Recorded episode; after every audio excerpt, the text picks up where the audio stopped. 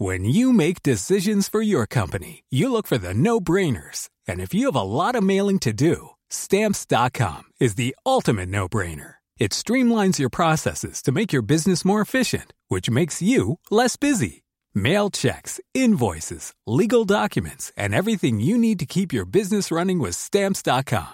Seamlessly connect with every major marketplace and shopping cart. Schedule package pickups and see your cheapest and fastest shipping options from different carriers. With rates up to 89% off USPS and UPS rates. And with the Stamps.com mobile app, you can take care of mailing and shipping wherever you are. Make the same no-brainer decision as over 1 million other businesses with Stamps.com. Sign up with Code PROGRAM for a four-week trial, plus free postage and a free digital scale. No long-term commitments or contracts. That's Stamps.com. Code Program.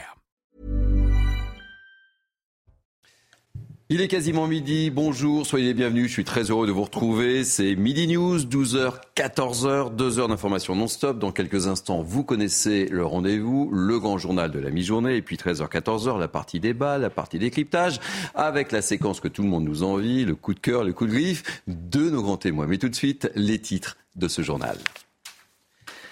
À la une donc, quelles sont les dépenses qui plombent le plus les ménages? Chaque mois, les Français déboursent 1195 euros de charges fixes, c'est 100 euros de plus qu'il y a six mois.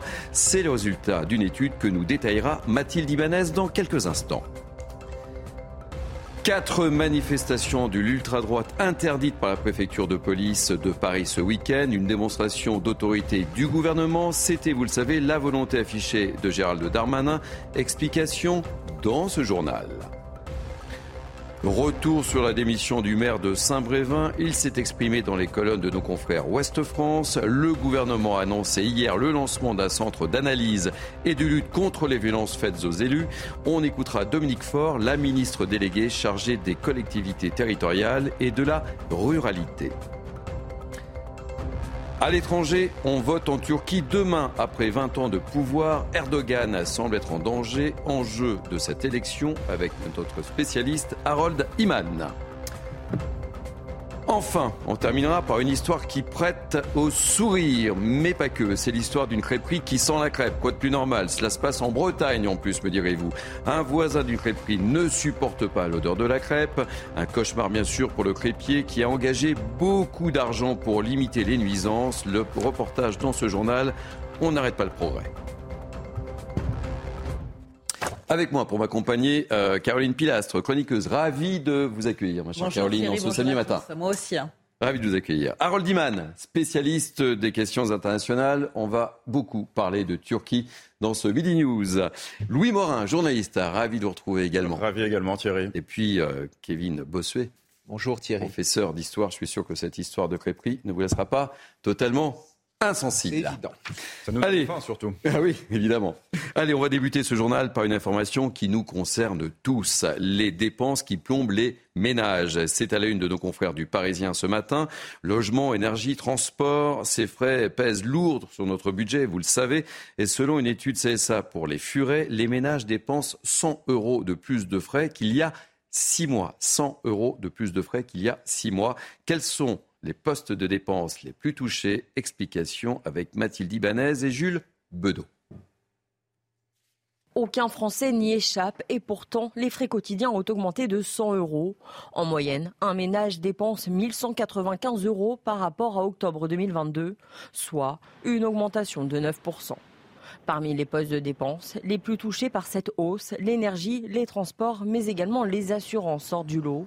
Par exemple, l'électricité passe de 97 euros à 103 euros, le gaz de 97 euros à 110 euros, l'assurance habitation, elle, passe de 61 euros à 70 euros, ou encore les mutuelles santé de 98 euros à 104 euros par mois. Pour les ménages les plus précaires, ces dépenses contraintes représentent 86% de leurs revenus. Impossible donc de mettre de l'argent de côté. Près d'un Français sur deux n'y arrive pas. Et pourtant, 73% des Français se disent satisfaits de la vie qu'ils mènent, un chiffre qui s'accroît proportionnellement à leur situation économique. Caroline Pilat, je voulais commencer euh, ce journal par ce sujet très concernant. On le voit, personne n'est épargné, et notamment les classes moyennes. hein. C'est un sujet de proximité. Vous avez tout dit. Les classes moyennes sont un indicateur, c'est un marqueur. Lorsqu'il y a une crise inflationniste, Évidemment, les gens qui sont paupérisés sont dans la difficulté depuis des années. Ils peuvent, pour la plupart, percevoir des aides et les plus riches ça ne les concerne pas. Mais l'entre-deux hein, est en train de faire des arbitrages assez catastrophiques. Certaines personnes sont obligées de choisir entre se nourrir, se chauffer lorsqu'il fait froid, et ou, quand ils le peuvent, épargner ou avoir des activités. Donc il ne faut pas être étonné qu'en ce moment, les gens, forcément, doivent choisir, parce que choisir, c'est renoncer, mais ce sont tous euh, les pans de la société en termes d'activité de certains secteurs dits futiles, mmh. mais importants, comme l'habillement, la restauration, les différents loisirs qui sont extrêmement impactés. Louis Morin. On nous a fait croire euh, pendant un temps que l'inflation serait que temporaire. On se rend compte finalement qu'elle est durable. Oui, qu'elle dure, c'est moins qu'on puisse dire. 5,9% euh, en avril sur une inflation euh, annuelle, c'est quand même colossal, c'est considérable. Et le problème, c'est qu'on ne reviendra jamais au prix d'avant. C'est-à-dire que maintenant, il va falloir que les salaires augmentent et il va falloir que tout suive pour qu'on ait le même niveau de vie. Et euh, c'est pas gagné, c'est pas gagné dans, dans, tous les secteurs parce que c'est pas forcément possible en réalité. Et en conséquence ce qu'on constate eh bien c'est que le moral des ménages est en berne, on est à 83 en termes d'indice, c'est un indice qui doit être euh, théoriquement à 100 hein, sur le long terme le moral des ménages, on est à 83 donc on n'est pas sur la, la moyenne euh, la moyenne théorique.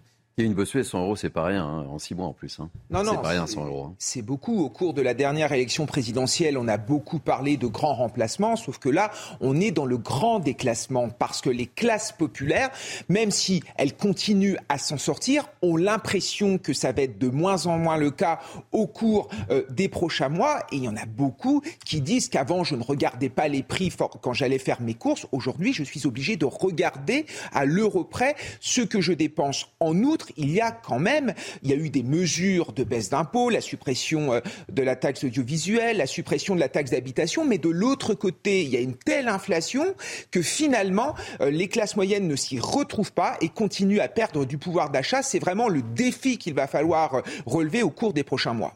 Allez, je le disais dans les titres, le gouvernement qui ne veut pas revivre la polémique du week-end dernier avec des manifestations de l'ultra-droite au cœur même de la capitale dont on a beaucoup, mais alors vraiment beaucoup parlé. Le préfet de police de Paris a donc décidé tout simplement d'interdire ce week-end cinq manifestations, quatre venant euh, d'organisations classées à l'extrême droite, une autre se réclamant de Gilets jaunes. Les détails avec Vincent Fernandez, on en parle très rapidement juste après. Cinq rassemblements sont concernés par cet arrêté d'interdiction. Il s'agit d'événements organisés par quatre associations, Place d'Armes, les nationalistes, Pensez la France et Action française. Ces manifestations ou rassemblements devaient avoir lieu dans divers endroits de Paris, comme devant la statue de Jeanne d'Arc.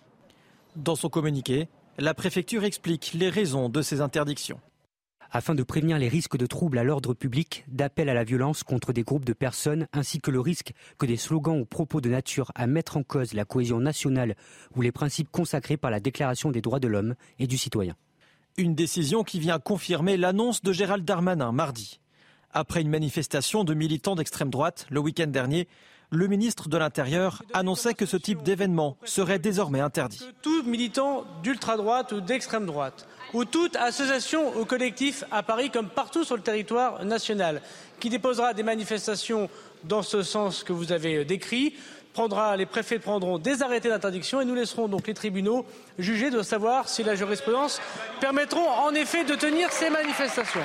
Certaines des associations concernées ont annoncé avoir déposé des recours devant le tribunal administratif. Alors Louis Morin, on le voit bien et on, l'a vécu tout au long de cette semaine puisque c'était un gros sujet de la semaine. Laurent Nunez qui s'était justifié dans un premier temps en disant oui je l'ai laissé euh, s'organiser parce qu'évidemment ça nous permet de repérer les manifestants, etc. Et puis très rapidement, rétropédalage avec cette volonté de, de Gérald Darmanin et puis euh, ces interdictions. C'est un pari très risqué euh, pour le gouvernement de vouloir interdire ces manifestations d'ultra-droite, comme, euh, comme, comme il, il, il, le dit, comme Gérald Darmanin le, le qualifie. C'est un pari très risqué parce que tout d'abord, ça stigmatise évidemment les manifestants et donc ça leur permet de se victimiser. Et, donc potentiellement de se renforcer. Et puis ensuite, parce qu'une manifestation, c'est une soupape, c'est une soupape euh, qui évite bien souvent euh, eh bien, euh, de, d'en arriver à des modes d'action plus violents. Et donc il faut mieux laisser les manifestations se faire. Ça permet en plus effectivement de les compter, ça permet d'identifier les manifestants. Donc c'est a priori un pari risqué aujourd'hui que, que, fait le gouvernement. Kevin Bossuet. Oui, on sent bien ici qu'on est dans l'instrumentalisation euh, politique, parce qu'au cours euh, du débat sur la réforme des retraites, Emmanuel Macron a beaucoup perdu à gauche. Le fait de réactiver cette lutte contre des groupuscules d'extrême droite, évidemment, ça permet euh, de, de, permettre une nouvelle adhésion de la gauche et d'éviter de perdre la partie du macronisme, en effet, qui est, qui est le plus à gauche, le plus proche du Parti socialiste. Et on reviendra sur ces ces, décisions avec Noémie Schulz, notre spécialiste police-justice, dans la partie débat tout à l'heure entre 13h et 14 heures. Euh, enchaînement euh, logique, faut-il une nouvelle loi anti-casseurs? Vous le savez, on s'est beaucoup posé la question. C'est la question qui se pose depuis les violences du 1er mai dernier. Et c'est ce que souhaitent de toute urgence certains syndicats de police. D'ailleurs, quatre d'entre eux ont été reçus hier à l'Elysée. Ils se sont entretenus avec le directeur de cabinet d'Emmanuel Macron et son conseiller de sécurité. Ils espéraient être reçus par Emmanuel Macron. On l'avait évoqué au cours de Midi News la semaine dernière. Euh, la maison police brûle, disait-il avant cette réunion. Le chef de l'État doit prendre une position claire. Alors qu'en est-il après cette réunion? Sont-ils heureux, satisfaits? Élément de réponse avec Vincent Fahandez. Après une heure de réunion, les représentants des syndicats de police sortent confiants de l'Elysée. Ils sont venus proposer des mesures pour alimenter la future loi anti-casseurs. Le point principal, c'est faire euh, comprendre aux casseurs qu'il n'a plus le droit de venir aux manifestations. Comment? Tout simplement en l'assignant en résidence, tout simplement en le faisant pointer au commissariat deux, trois, quatre fois, cinq fois s'il le faut pour pas qu'il aille à la manifestation. Et surtout derrière, qu'il y a le cheminement judiciaire nécessaire. C'est-à-dire que si toutefois on le retrouve à la manifestation et qu'il continue à casser, il doit être sanctionné sévèrement. Une réponse pénale ferme et une justice surveillée. On a aussi demandé que les juges euh, expliquent, euh, parfois euh, la sanction proposée. Il doit y avoir un devoir d'explication, un devoir de rendre compte comme fait le policier, et le juge doit expliquer pourquoi il ne sanctionne pas fermement tel fait ou tel autre. Les représentants des syndicats de police ont également demandé des peines planchées pour les casseurs et la sanctuarisation de l'utilisation des drones lors des manifestations. Bon, Caroline Pilast, les syndicats espéraient effectivement être reçus par le président de la République. Ça n'a pas été le cas. C'est une vraie déception. Euh, quelle est un peu votre réaction? C'est un manque de respect, c'est un camouflet. Avec ce que vit la police actuellement, je trouve que c'était la moindre des choses en termes de décence. Mais pour en revenir à cette loi anti-casseurs, elle existe depuis 2019. Oui, elle existe. Pourquoi ne pas appliquer la loi? Moi, je ne suis pas contre une autre loi anti-casseurs, avec peut-être d'autres nuances, puisque la période a évolué entre 2019 et 2023. Mais on a un arsenal judiciaire dans ce pays qui n'est pratiquement jamais appliqué. Pourquoi vouloir faire des lois supplémentaires? Donc si ça mène à une solution pérenne dans l'avenir, moi je suis pour. Si ça n'est pas le cas, ça sera encore une stratégie de communication qui frappe pchit. Oui, on laisse euh, très souvent les, policiers en première ligne livrés à eux-mêmes. Ils n'ont pas euh, forcément euh, toujours le soutien de leur hiérarchie dans leur action pour lutter justement contre les casseurs dans les manifestations. Et aujourd'hui, on voit qu'ils demandaient eh bien, un rendez-vous au président de la République. Ils sont finalement reçus par des collaborateurs du, du, président. Effectivement, on peut comprendre aujourd'hui leur déception et potentiellement leur colère si jamais il n'y avait pas une loi qui arriverait euh, pour, les, pour les soutenir, montrer finalement un signal fort en faveur euh, des forces de l'ordre. Et Kylian Bossuet, je tiens à rappeler ce, ce sondage ça pour CNews, hein, euh, qu'on ne cesse de commenter. Faut-il durcir des sanctions contre les Black Blocs? Ben, Les réponses, vous les connaissez, hein, puisque vous les avez commentées également. 82% des Français interrogés nous disent euh, oui, selon un sondage CSA pour CNews. Mais c'est évident, les Français ne supportent pas que des policiers soient transformés en torches humaines. Aujourd'hui, les policiers sont attaqués euh, de toutes parts. Quand vous interrogez des enseignants qui enseignent dans des quartiers compliqués, il y a 15 ans, ils vous racontait que certains élèves leur, leur demandaient de ne pas dire qu'ils étaient juifs. Aujourd'hui, il y a des élèves qui leur demandent de ne pas dire que leur père est policier. Mais qu'avons-nous fait ou qu'avons-nous pas fait pour qu'aujourd'hui des gamins aient honte ou aient peur que leurs parents soient policiers? On devrait peut-être s'interroger là-dessus. Le fait que euh, les syndicats de police, Caroline euh, Pilas, disent la, la maison brûle, c'est quand même un, signal fort. Je veux dire, c'est pas, c'est pas, c'est pas anodin et c'est la réalité. On le, on le vit à chaque manifestation. Ils sont exaspérés, ils sont au bout du rouleau. Hein. Rendez-vous compte, hein.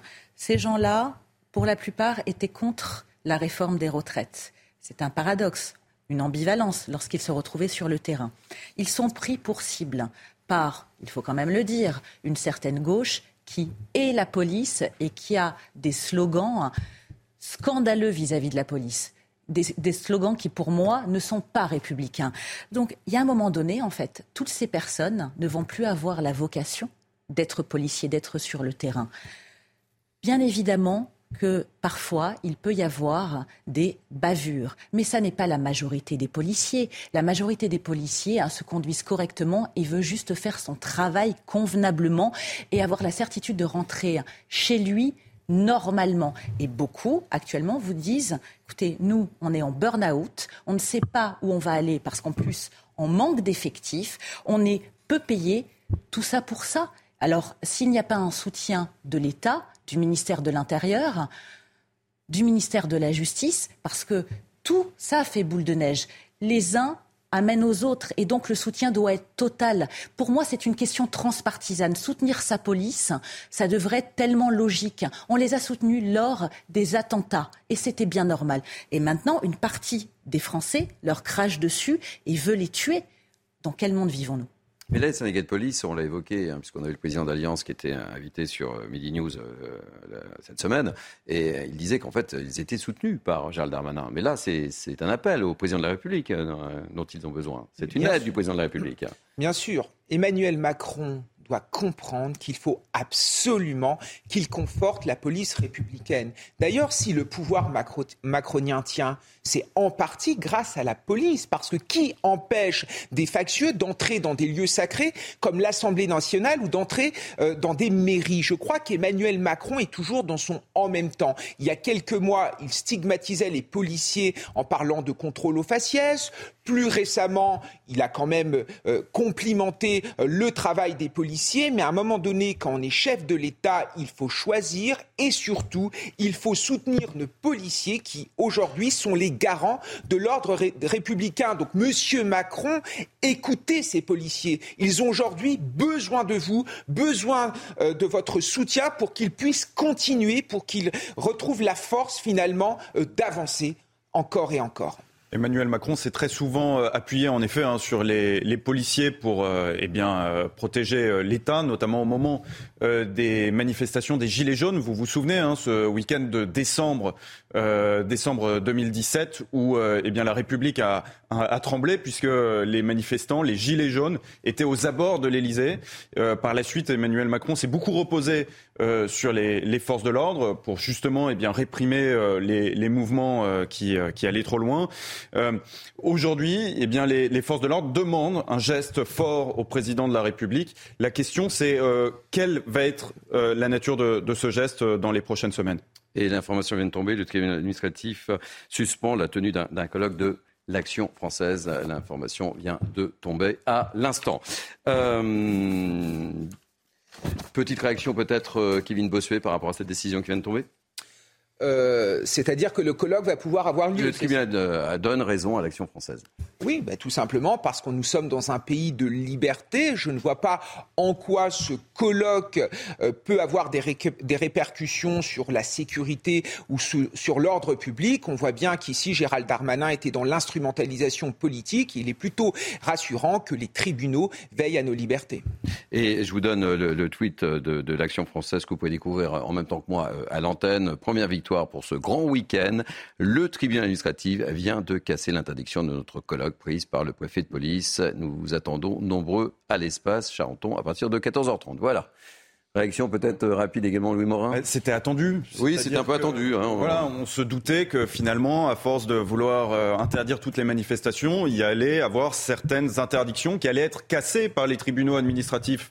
Donc c'était euh, finalement probablement une erreur de la part euh, de Gérald Darmanin de s'être fourvoyé, je, dirais, dans cette décision d'interdire par défaut toutes les manifestations. C'était évident qu'il allait être contredit par la suite par la justice.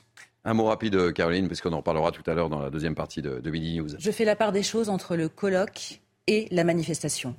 Pour moi, le colloque ne devait pas être interdit. Après tout, il y a des gens qui se rassemblent pour parler d'un sujet.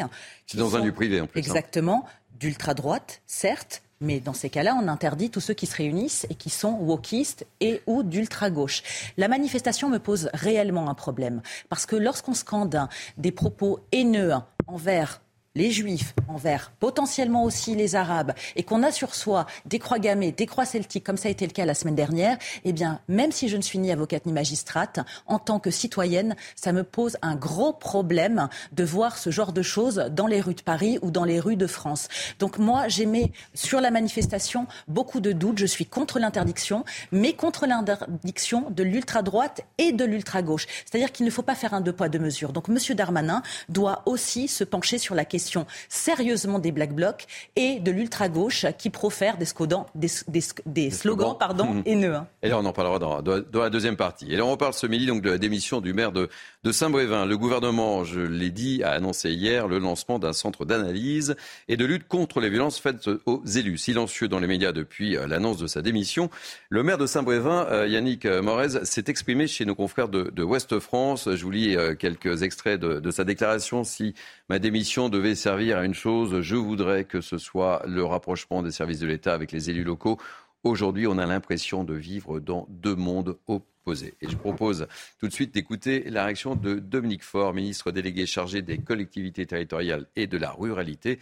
Elle s'est exprimée sur le sujet ce matin chez nos confrères de RMC. Euh, bien sûr euh, de la protection, euh, bien sûr de la protection policière, de la protection en gendarmerie. On a déjà travaillé sur le sujet de renforcer les sanctions de ceux qui s'en prennent aux élus pour les aligner sur celles qui sont appliquées pour les atteintes au personnel en uniforme, les policiers, les gendarmes, les pompiers. Puis euh, avec euh, David Lisnard et l'Association des maires de France, avec qui je suis en contact régulier, mmh. euh, on travaille et on va poursuivre nos travaux pour voir comment on peut véritablement mettre en place ce qu'on appelle un choc civique. Notre société a besoin d'un choc civique. voilà, c'est mmh. réussir à faire comprendre aux Français qu'il est totalement inconcevable de s'en prendre à un élu. Allez, notre page euh, étranger avec vous, Harold Iman. Demain, 61 millions de Turcs vont aux urnes pour choisir leur prochain président et leur prochain parlement.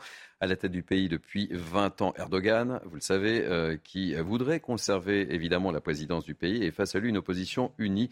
Et ce scrutin s'annonce comme historique, mon cher Harold. Avec des enjeux énormes pour le pays. On pourrait changer complètement de euh, système puisque Erdogan a institué un changement vraiment profond dans la constitution et dans les mœurs de la société. Donc il y a des dossiers intérieurs. L'économie turque qui décline, très très forte inflation, le miracle économique est en panne.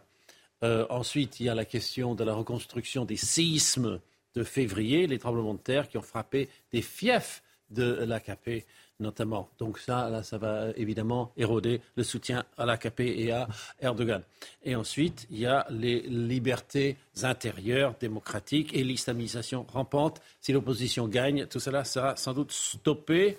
Dossier extérieur, si l'opposition gagne, eh bien le rapprochement avec la Russie de Poutine cessera et les missiles russes seront démantelés à la joie de l'OTAN.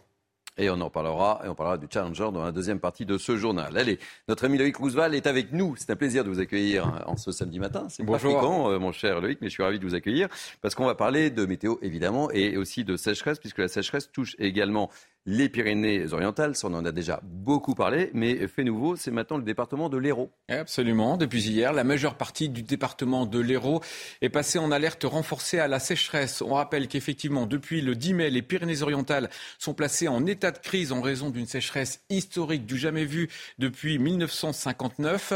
En 12 mois, Météo France a relevé seulement 200 mm de pluie tombée à Perpignan, de mai 2022 à mai 2023. Habituellement, il tombe entre 500 et 600 mm de pluie à Perpignan, soit 600 litres d'eau au mètre carré. Des déficits pluviométriques importants, entre moins 60, moins 65%. La saison de recharge des nappes phréatiques est terminée également depuis fin mars. Les niveaux des cours d'eau ou encore euh, des barrages sont extrêmement bas. C'est donc pour cela que de nombreuses mesures de restrictions sur l'usage de l'eau ont été mises en place pour privilégier les usages prioritaires de l'eau. Et à l'inverse, cet après-midi, même si le département des Pyrénées-Atlantiques, cette fois-ci, connaît une sécheresse, mais moins grave, il a été placé en vigilance orange en raison d'une crue importante sur la Nivelle, mais provisoire de courte durée. J'ai contacté les services de Vigicru qui m'ont informé que la vigilance devrait être levée à partir de 16h. Merci pour ce point très précis, mon cher Loïc Roosevelt. Et dans la deuxième partie, on parlera de la Corse. Allez, on en vient à cette affaire qui peut faire sourire, celle de la crêperie qui sent la crêpe. Et eh oui, une crêperie, ça sent la crêpe. Excusez-moi, mais c'est comme ça. Pardonnez-moi l'évidence, mais c'est logique. C'est une affaire judiciaire malgré tout très sérieuse. Et ça se passe en plus en Bretagne dans les Côtes d'Armor. Et en fait, l'histoire, c'est que le voisin du crêperie a, a entamé une procédure judiciaire contre les propriétaires de l'établissement. Reportage de Michael Chailloux. D'un côté la crêperie, de l'autre le voisin qui se plaint des odeurs de crêpes et du bruit. Au milieu un expert qui a un an pour mesurer tout cela pour qu'enfin la justice tranche. L'affaire amuse beaucoup les clients. Une crêperie en Bretagne, ça sent la crêpe.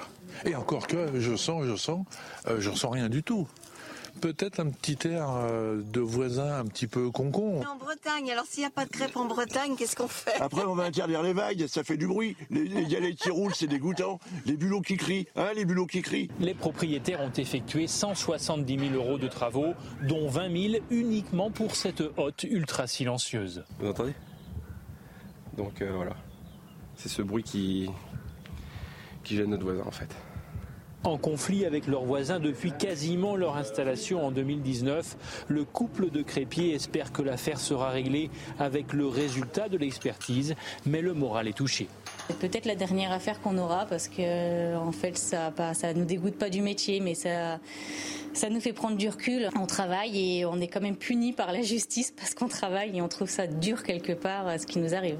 L'expert qui a du flair doit rendre son rapport avant le 15 mai 2024. C'est le voisin qui prend en charge le coût de l'expertise dans les 5000 euros à vue de nez. Allez, on va retrouver tout de suite euh, Barbara Klein. Vous savez, Barbara Klein, c'est la parole aux Français. Alors, des crêperies qui sentent la crêpe, des bulots qui crient et des coqs qui chantent. C'est peut-être un des thèmes que vous allez aborder, je suppose, cet après-midi dans la parole aux Français, ma chère Barbara. Presque, Thierry Pierre, presque, mais on vous en laisse surtout et on en aborde d'autres. Bonjour à vous et bonjour euh, à tous. À partir de 14h, nous revenons-nous sur la sécheresse qui continue de sévir dans les Pyrénées-Orientales. Comment faire face? Nous donnons la parole à des maires qui s'organisent. L'un d'eux nous expliquera comment il a décidé d'utiliser l'eau d'une station d'épuration pour l'arrosage municipal et pour le nettoyage des rues. Un autre nous détaillera la distribution aux habitants de kits de réduction de consommation d'eau pour la maison. Vous entendrez également un étudiant de Grenoble. Il est menacé de mort avec l'un de ses camarades, simplement parce que tous deux s'opposent à ce qu'on donne la moyenne 10 sur 20 aux examens, et ce, y compris aux étudiants qui ne se seraient même pas présentés au partiel parce qu'ils préféraient à l'époque bloquer la fac. Et puis enfin, déception pour la France, évidemment, Thierry. Je ne parle pas encore de l'Eurovision, non, on garde espoir. Je vous parle d'un classement des meilleures cuisines du monde, un classement fait par des Américains. La France n'arrive que troisième. L'auteur de ce palmarès préfère la gastronomie italienne avec ses pâtes à la bolognaise, ses pizzas, son salami et son cappuccino. On entendra la réaction dans l'émission d'un chef français. Rendez-vous donc à 14h. Eh oui, merci Barbara. Tout fout le camp, hein. tout fout le camp. La gastronomie française, troisième. Allez, euh, on marque une pause dans ce journal de, de Midi News. On se retrouve dans quelques instants, juste après la pub. pub. Il est un petit peu plus de 12h30, c'est la deuxième partie de votre grand journal de la mi-journée. Donc voici les titres de cette deuxième partie. On va débuter par une question. Peut-on débattre dans certains milieux universitaires? On peut légitimement se poser des questions. À Grenoble, des membres du syndicat UNI, classés à droite, ont été menacés de mort. Ils se sont opposés à une revendication d'autres syndicats. On vous raconte cette histoire dans ce journal. Deux fusillades et deux morts en l'espace de deux jours à Valence dans la Drôme. On reviendra sur cette affaire dont on vous a beaucoup parlé hier sur CNews. Le maire de la ville dénonce un manque de présence policière. La préfète de la Drôme a tenu à s'expliquer spécialement sur notre antenne. Dans ce journal, on reviendra sur les élections en Turquie. Après 20 ans de règne, Erdogan est en danger. Portrait de son challenger avec Harold Iman. Et puis on ira en Corse dans cette deuxième partie du journal. On parlera encore de sécheresse dans la commune de Brando. Le maire ne veut plus délivrer de permis de construire pour les piscines. Reportage de notre correspondante Christina Luzzi. Et puis à la fin de ce journal, on ira au salon Taste of Paris, le festival français de la gastronomie qui se tient jusqu'à demain. Et pour quelles raisons allons-nous à ce salon? Eh bien, on a voulu savoir comment vous réagissez, oui, vous, au classement de la France par la chaîne CNN. La chaîne américaine a classé la gastronomie mondiale et la France est troisième derrière l'Italie et la Chine. On va en parler. Toujours avec moi pour commenter cette actualité ô combien riche, Caroline Pilastre, Kevin Bossuet, Louis Marin, Harold Iman, évidemment.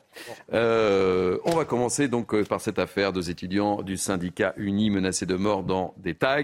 Des tags réalisés sur la façade de la bibliothèque de l'Université de Grenoble ce qui leur vaut des menaces. C'est leur opposition aux 10 améliorables, une revendication des autres organisations étudiantes qui veulent que tous les élèves, sans exception, obtiennent la moyenne aux examens pour compenser les difficultés liées à la mobilisation contre la réforme des retraites. Explication de Maxime Larandier. Un tag qui appelle au meurtre. Découvert vendredi sur la façade de l'université de Grenoble-Alpes, il vise deux membres de l'Union nationale interuniversitaire qui s'opposent à la mesure du 10 améliorable voulue par certains étudiants pour valider leur année. Non, c'est euh, frontalement opposé euh, au 10 améliorable parce qu'on part du principe, on, sait que c'est une mesure qui est anti-méritocratique et une mesure qui amènerait juste à une, une, chute, même pas une baisse, mais une réelle chute du niveau général à l'université. Des menaces et des intimidations récurrentes pour le syndicat et une justice qui, selon eux, n'est pas dissuasive. Il y a un an, par exemple, les Antifa ont agressé euh, plusieurs de nos militants.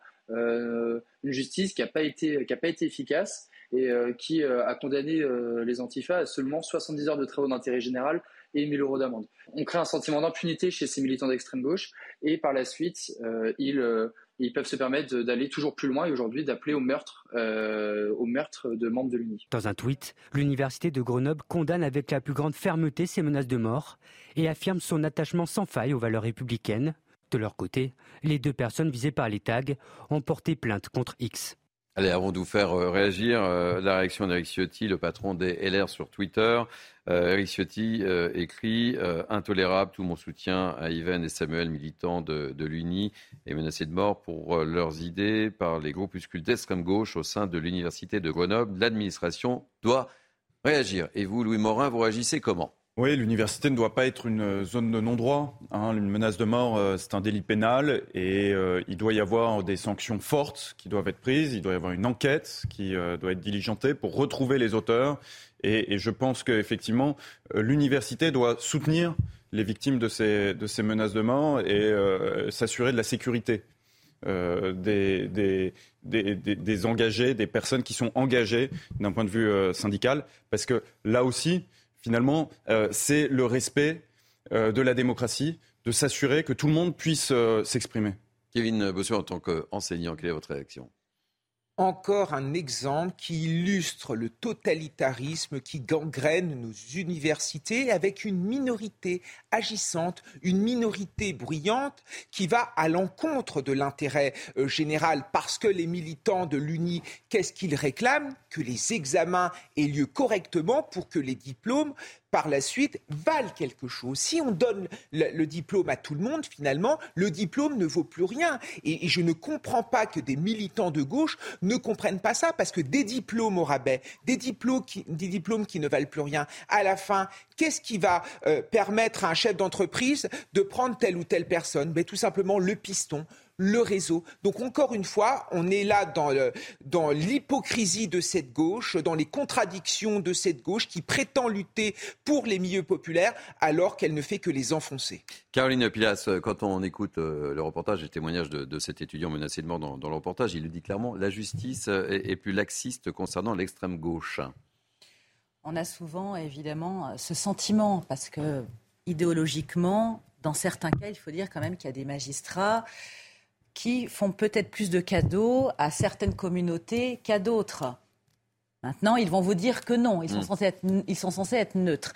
Mais la question, en dehors de ce sujet, est le fait que nous ne pouvons plus dire ou penser ce qu'on veut lorsqu'on est dans un cadre légal. Ces jeunes sont menacés de mort parce qu'ils pensent différemment. Mais ça n'est pas ubuesque. Enfin, je trouve ça mais sidérant. On arrive à un paroxysme de haine, de violence et d'intimidation qui est hallucinantes, que ce soit sur les réseaux sociaux, au sein d'universités, dans les lieux publics, n'importe où. On ne peut plus avoir une parole différente d'une masse sans être pris pour cible. Donc j'espère vraiment en dehors du fait que l'université est très bien agi et réagi en soutenant ces jeunes qui sont menacés de mort, que la justice va faire son travail, parce qu'on ne peut pas laisser passer des comportements tels que ceux-là. La masse est quand même très minoritaire. Oui, mais elle est toujours agissante et ah, rugissante par rapport à la majorité. On est d'accord, la tyrannie de la minorité qui embête la majorité. C'est un résumé de tout ce qui fait la France depuis 30 ans. Allez, ce midi, je voudrais que l'on revienne sur cette affaire dont on vous a beaucoup parlé euh, sur, sur CNews. Euh, deux fusillades et, deux morts en l'espace de seulement deux jours à Valence, dans la Drôme. Euh, depuis plusieurs mois, la ville, dans la ville, les règlements de compte se multiplient évidemment, et c'est traditionnel, de trafic de drogue. Et forcément, on s'interroge ce midi sur la fuite de l'État et dans les villes moyennes, Grenoble, Nantes ou maintenant Valence. Le maire de la ville euh, dénonce le manque de présence policière. La préfecture se défend d'avoir abandonné la ville. Écoutez ce reportage de Clémence Barbier qui nous décrit les images amateurs saisies par les riverains. Des tirs à balles réelles dans un quartier de Valence. Je crois qu'ils vont tuer mec. Ils sont tous armés. En l'espace de deux jours, deux personnes ont été tuées par balles dans des fusillades. Face à cette violence croissante, la préfecture a annoncé des renforts, une centaine de CRS dont la CRS 8, l'unité spécialisée dans la lutte contre les violences urbaines, capable d'être envoyée rapidement partout en France, mais insuffisant pour le maire de Valence. L'État n'intervient pas de façon structurelle. Ça veut dire qu'on nous envoie des CRS, allez, euh, trois jours tous les, tous les quatre mois. Mais comment on peut maîtriser un quartier avec ça? L'autorité n'existe plus. Et ça n'est plus possible de fonctionner comme ça. Il faut refixer des règles. Des accusations que réfute la préfecture. Selon elle, l'État agit au quotidien pour rétablir l'ordre dans ces quartiers difficiles. Ce sont des phénomènes gravissimes, c'est une évidence. Je converse tout à fait là-dessus avec Monsieur le maire de Valence. Encore une fois, je, souligne le travail quotidien qui est fait par notre police et donc je rappelle encore une fois l'importance de nos saisies de drogue. Depuis le début de l'année, les interpellations en lien avec des affaires liées au trafic de drogue sont trois fois plus nombreuses qu'en 2022 sur la même période. Signe pour la préfecture que l'État est déterminé à ne laisser aucun répit aux délinquants. Bon, Kevin Bossuet, je sais que vous êtes professeur d'histoire, ne m'en voulez pas. Je vais vous soumettre un petit, euh, un petit problème mathématique. Gérald Darmanin a annoncé un renforcement de 500 policiers dans les villes moyennes en France. Euh, et on a 202 villes moyennes en France. Ça fait combien de policiers par ville? Deux, environ. 2,5. 2,5. Voilà, mais moi je suis dans l'arrondi. Je suis quelqu'un de rond. Oui, mais je sais que je m'adressais à un professeur d'histoire. Non, non, mais je vous ai taquiné, mais en gros c'est ça. mathématiques. Voilà. Oui, exactement. Et heureusement pour mes élèves. Mais 2,5 quoi. 2,5. Non, mais c'est encore une fois, on sent bien que Gérald Darmanin est ici dans la communication pour la communication. La vérité, c'est que depuis plusieurs semaines, Monsieur Darmanin est candidat pour devenir Premier ministre. Ça a déjà commencé quand il a fait ce grand revirement sur le mariage pour tous en nous disant qu'il regrettait d'avoir milité contre cette loi sociétale. Et là, il continue. Il tape sur le Rassemblement national. Il fait euh, il, entreprend une, une, grande organisation de lutte contre l'insécurité euh, à Mayotte. Et là, il veut nous montrer qu'il est sur le terrain et qu'il est le seul capable de lutter contre l'insécurité. Alors très bien, sauf que quand on voit les mesures qui sont prises et quand on voit les résultats, il y a de quoi quand même s'esclaffer. Allez, Emmanuel Macron en déplacement hier à Dunkerque pour vanter sa politique industrielle et annoncer des investissements étrangers conséquents, 6,7 milliards d'euros et 4 700 emplois. Emmanuel Macron, qui est, euh, est déjà à son sixième déplacement depuis la promulgation de cette fameuse réforme des retraites il y a un mois. Il aurait pu laisser un tel déplacement à son ministre de l'économie, Bruno Le Maire, mais non, il est omniprésent. Explication Elodie Richard et Mathilde Ibanez. Emmanuel Macron renoue avec un exercice qu'il apprécie, l'objectif tourner la page des retraites. Le but de ces nombreux déplacements, dialoguer sur les grands dossiers des 100 jours et parler de la France qui va bien, comme à Dunkerque où le chef de l'État était présent hier pour communiquer sur la réindustrialisation, les emplois et les usines qui se créent partout sur le territoire. Depuis le passage en force de la réforme des retraites, le président est omniprésent sur la scène médiatique. En seulement trois semaines, il a fait de nombreux déplacements partout dans l'Hexagone. De nombreux déplacements, car le président le sait, il a 100 jours pour lancer de nouveaux sujets comme l'éducation ou encore la santé. Le président de la République sait aussi qu'il a une échéance importante, celle du 8 juin prochain. C'est à cette date qu'une proposition de loi du groupe Lyot pour l'abrogation de la réforme des retraites doit être présentée devant le Parlement. En attendant, le gouvernement gagne du temps en multipliant les déplacements, avec des cortèges bruyants qui sont tenus de plus en plus loin des visites présidentielles. L'exécutif compte pourtant sur l'essoufflement, mais les syndicats sont déterminés à se faire entendre jusqu'au retrait de la réforme des retraites. Vous vouliez réagir sur cette omniprésence d'Emmanuel Macron? Eh ben non, vous réagirez tout à l'heure dans la partie 2, la partie débat. Mais quel teasing Et voilà, exactement. Partie 2, partie débat, partie décryptage dans quelques instants. Euh, on reparle de la Turquie avec vous, euh, mon cher euh, Harold Iman. Je le disais dans cette première partie, 61 millions de Turcs vont aux urnes pour choisir leur prochain président face à Erdogan, donc conservateur islamiste depuis 20 ans. Et, et face à lui, il a un social-démocrate dont je vous laisse prononcer le nom. Kamel Kilicdaroglu. Voilà, vous comprenez pourquoi. Oui, voilà, il faudrait aussi dire euh, Erdogan, parce que le G n'est pas tout à fait prononcé. Alors, ce Kilic Darulu est comptable, un ex-fonctionnaire du ministère des Finances turc. Il a même fait ses études en France.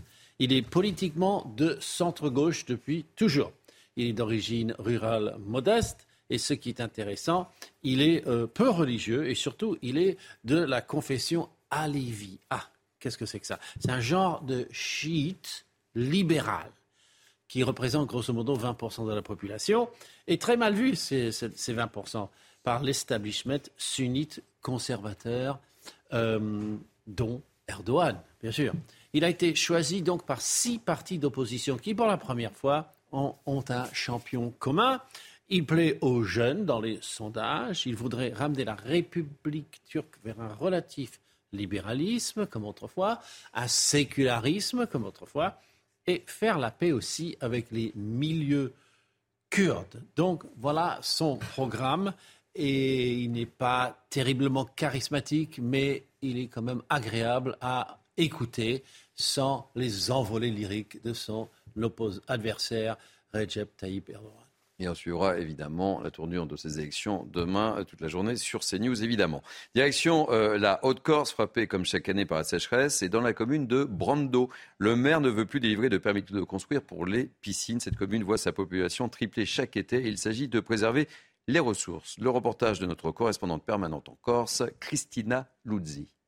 La mairie de Brande, commune touristique du Cap Corse qui compte environ 1700 habitants à l'année et le triple l'été, anticipe déjà la saison estivale avec des mesures strictes pour lutter contre le manque d'eau. J'ai pris un arrêté euh, récemment, alors j'ai pris deux, arrêtés en fait. Un premier arrêté d'interdiction euh, de remplir les piscines à compter du 15 mai. Et ensuite cet arrêté d'interdiction de construction de, piscines, de, de bassins, de piscines hors sol. Euh, ainsi que l'interdiction de forage. Si la majeure partie des habitants de cette commune où 200 piscines ont été recensées par la municipalité comprennent la démarche, certains grincent quand même des dents. Du côté des professionnels du secteur, cette décision est vécue comme une injustice, puisque selon la Fédération de professionnels de la piscine, elles auraient un impact négligeable en ne représentant que 0,15% de la consommation d'eau annuelle en France. Ça fait 42 ans que je fais ce métier et ça fait 42 ans que j'entends la même comédie tous les ans. Rien qu'en Corse, on a 8 milliards de, mètres cubes de précipitations par an.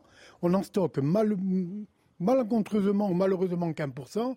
Et là, personne ne dit rien. On s'attaque vraiment pas à ce problème de stockage. Je te dirais un jour, il serait peut-être plus judicieux, au lieu de s'attaquer aux gens comme nous et nous interdire d'exercer notre métier, on devrait s'attaquer vraiment aux réels problèmes qu'on rencontre tous les jours au quotidien, le problème de stockage. À Brando, l'arrêté est en vigueur pour un an. Il pourrait être prolongé si besoin. Bossé, petite réaction oui, je veux dire, on, a grandi avec l'idée qu'on était dans une société d'abondance et que toutes les ressources étaient illimitées. Mais l'eau est un bien qui est rare. Il suffit de voir à travers le monde les, les conflits liés au manque d'eau, par exemple autour du Nil. Alors après, le problème, c'est qu'en voulant euh, lutter contre la sécheresse, on en vient à taper sur des gens qui ne veulent qu'une chose, travailler. Je pense qu'on met en avant de mauvaises solutions et que dans ce pays, c'est trop technocratique, que dans ce pays, on impose des solutions par le haut. Et je suis convaincu que les citoyens sont assez intelligents pour pouvoir se réunir, pour pouvoir euh, faire vivre la démocratie locale et qu'on trouve des solutions ensemble. Oui, euh, ça fait 20 ans maintenant qu'on sait qu'on a des réseaux d'eau qui sont défaillants. On perd 20% de notre eau dans les réseaux d'eau défaillants. Il faudrait peut-être enfin faire les investissements nécessaires, les investissements de l'État pour corriger ce problème dont on sait qu'il va s'aggraver au fur et à mesure des années parce que les sécheresses vont continuer. Donc il est important de mettre de l'argent pour euh, éviter d'en arriver à cette situation, de l'argent public. Allez, ce midi, je voudrais que l'on revienne sur cette bombe qui est tombée sur nos têtes de Français. Évidemment, je le disais dans les titres, la chaîne CNN a classé la gastronomie de 10 pays. Et selon ce palmarès, l'Italie arrive en tête, suivi de la Chine, la France arrive en troisième position. Et jusqu'à demain se tient le salon Taste of Paris, le festival français de la gastronomie. Alors on est allé enquêter, on vous a posé la question, comment vous réagissez, vous Il y a des Français, on écoute. Pour moi, la France, c'est le goût. Elle est en première, première position, quoi. Pourquoi aujourd'hui? Parce qu'aujourd'hui, il y a le produit. Déjà, le produit, euh, les produits qu'on trouve en France, on trouve nulle part.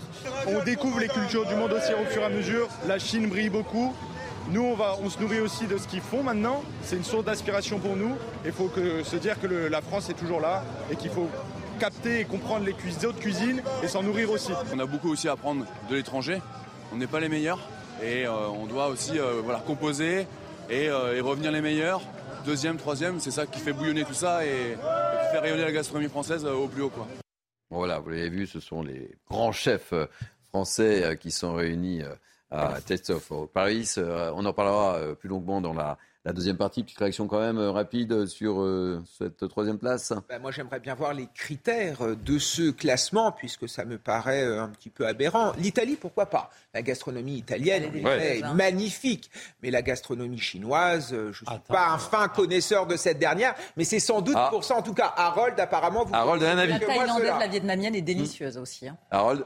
Ah oui, la chinoise est formidable. Il y a même cinq écoles. Donc vous, vous, du super piquant au complètement fade. Non, mais c'est vrai que c'est un classement subjectif. Et je pense qu'on a été aussi puni à cause du foie gras, en fait, de la, notre production de foie gras. Hmm. Regardez qui est dernier dans le classement. C'est un classement qui est fait par CNN. Hein, si je, On est bien d'accord, donc c'est assez subjectif. voilà, enfin, Les États-Unis, leur bon goût gastronomique. allez, gardez, gardez votre, pas trop chauvin. gardez votre salive. On en parlera tout à l'heure dans la dernière partie de Midi News. Et on va terminer ce journal avec une photo made in England.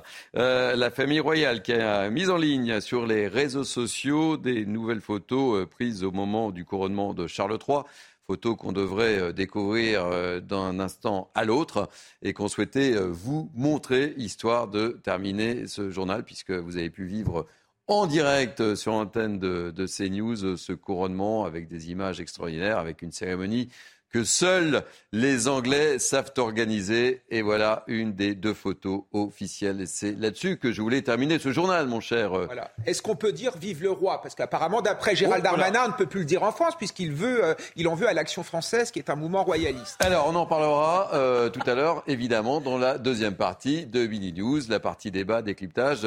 Merci d'avoir suivi ce grand journal de la mi-journée. On se retrouve dans quelques instants pour la partie débat. Et oui, on reviendra sur cette information qui est tombé ce matin. A tout de suite.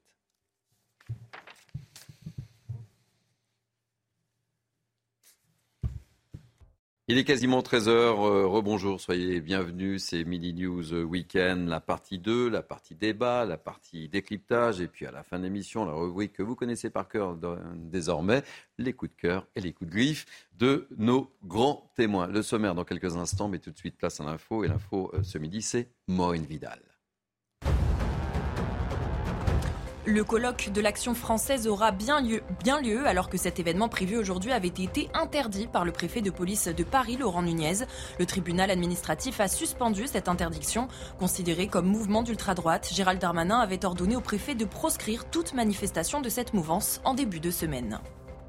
Deux Français de retour sur le territoire après une longue captivité en Iran. Benjamin Brière, 37 ans, et Bernard Felan, 64 ans, sont arrivés hier soir à l'aéroport du Bourget, près de Paris.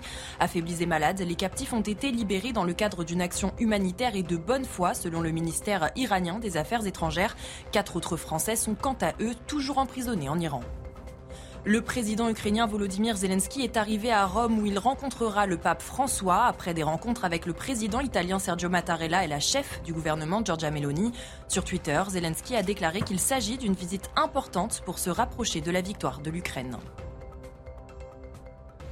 Merci beaucoup, chère Maureen. On se retrouve dans 30 minutes pour un nouveau point info. Et tout de suite, le sommaire de cette dernière partie de Midi News. Au sommaire, donc, on évoquera les manifestations de l'ultra-droite interdites dans la capitale. C'était la volonté de Gérald Darmanin. Et puis, cette information qu'on va largement commenter euh, dans cette émission, c'est cette décision du tribunal administratif qui a cassé euh, ce matin l'interdiction du colloque d'action française. C'est l'actualité du jour. On y reviendra dans quelques instants avec notre spécialiste police-justice, Noémie Schulz. Faut-il une nouvelle loi anti-casseurs? C'est la question qui se pose depuis les violences du 1er mai dernier et c'est ce que souhaitent de toute urgence certains syndicats de police. Il y a eu une rencontre hier à l'Elysée. On reviendra évidemment sur cette rencontre. Et puis on ira à Grenoble dans cette émission. Deux étudiants du syndicat unis menacés de mort dans des tags. On en débattra avec nos grands témoins. Et puis on terminera, comme vous le savez, euh, notre émission par nos célèbres coups de cœur et coups de griffe de nos grands témoins. Soyez les bienvenus. Et on va donc commencer avec vous, Noémie Schulz. Soyez la bienvenue dans cette partie débat et décryptage par cette information qui est tombée au cours de, de notre journal. C'est cette décision du tribunal administratif qui a donc cassé l'interdiction du colloque d'action Euh, quelle est un petit peu votre réaction avec euh, ce, tweet que je vais rappeler euh, d'Action française? Première victoire pour ce grand week-end du tribunal administratif qui vient de casser l'interdiction de notre colloque prise par le préfet de police. Nous vous attendons nombreux à l'espace Charenton à partir de 14h30. Bon, on va pas se mentir, c'est pas c'est pas non plus une, grosse surprise. On pouvait s'y attendre ou pas, Noémie Schulz? Bah, on savait en tout cas qu'il euh, y avait eu un recours qui avait été déposé devant le tribunal administratif et donc on attendait de savoir ce que la justice allait euh, décider. En plus, là, on parle bien d'un colloque, on ne parle pas d'une manifestation. Oui, Ça se passe dans un lieu euh, fermé, c'est statique, privé, donc c'est un peu différent. On verra pour les, pour les manifestations, les rassemblements à l'extérieur, ce, ce, que, ce que dira euh, la, justice le cas échéant. Mais là, effectivement, il y a cette première euh, décision qui a été rendue. C'est l'organisation Action française avait saisi le tribunal administratif dans le cadre d'un référé liberté. C'est une procédure d'urgence. Hein, c'est pour ça que la, la, décision a été rendue un, samedi matin. une procédure qui est possible quand le requérant estime qu'il est en, en présence d'une atteinte grave et manifestement illégale à une liberté fondamentale de la part d'un service de l'État en l'espèce la liberté de, se réunir, la liberté de, réunion, mais il y a aussi la liberté de manifester, qui sont des, euh, principes constitutionnels. Euh, effectivement, on sait que euh, c'est à la suite de, cette circulaire hein, de Gérald Darmanin envoyée à tous les préfets dans laquelle il leur demande d'interdire tous les rassemblements d'ultra et d'extrême droite à partir de, maintenant, en réaction aux images du week-end dernier. Dans la foulée, on a appris hier que la préfecture de police de Paris interdisait cinq rassemblements dont euh, euh, ce, colloque, euh, notamment en arguant du fait qu'il y avait ce, risque de trouble à, l'ordre public. pour ce qui concerne, pardon, pour ce qui concerne effectivement cette réunion, c'était le, risque aussi que des, manifestants se, hein. présentent, se greffent, se, viennent à l'extérieur du lieu de, de, réunion pour manifester leur désapprobation. Eh bien, on le voit, ça n'a pas tenu. cet arrêté-là a été cassé par la justice euh, administrative. Et donc, euh, effectivement, le colloque va, s'ouvrir dans, dans un peu plus d'une heure et demie maintenant.